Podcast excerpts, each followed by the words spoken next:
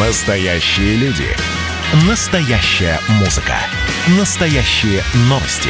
Радио «Комсомольская правда». Радио про настоящее. 97,2 FM. эм. Россия и Беларусь. Время и лица.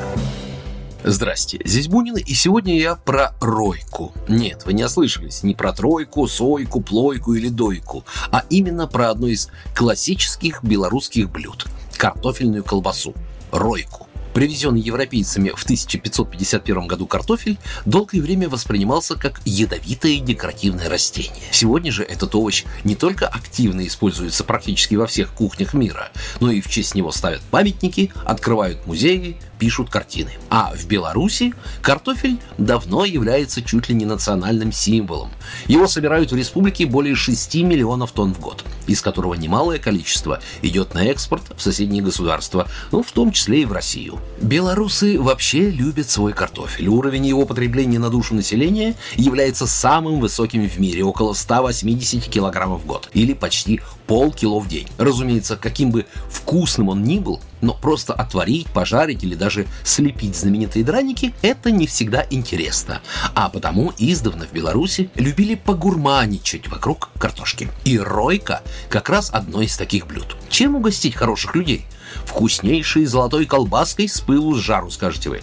Считается, что эту колбасу традиционно готовили на Брасловщине, что на западе Витебской области. Но если поизучать белорусскую кухню, то можно встретить рецепты этого национального шедевра в самых разных деревнях по всей республике. Менялось только название. По некоторым утверждениям, готовить ройку уже не менее четырех столетий. Готовить ее просто. На килограмм картофеля берется примерно 300-400 грамм сала или свиной поджарки, пара луковиц, ну, всякие довольно простые приправы и полтора-два метра свиной кишки. Поджарка перемешивается с луком и натертым картофелем, и все это аккуратно трамбуется в оболочку. Потом перевязывается, укладывается кольцами, смазывается растительным маслом и на час в разогретую духовку. Получаются очень душевные, насыщенные сумасшедшими ароматами колбаски, которые прямо шкварчащими перед собой, да со сметанкой. Ну, словом, как говорят белорусы, смачно естся. Хотя, если быть предельно откровенным, то когда речь заходит про Беларусь и традиционную колбасу, то и без картошки тут все более более чем вкусно. Одна из причин, что в Беларуси при производстве колбас сохранились ГОСТы, а не техрегламент, что на порядок строже качество продукции. Причем процесс контроля за качеством усиливается постоянно. Так, например, с апреля белорусский госстандарт ввел новые ГОСТы на колбасные изделия из термически обработанных ингредиентов. Это паштеты и зельцы.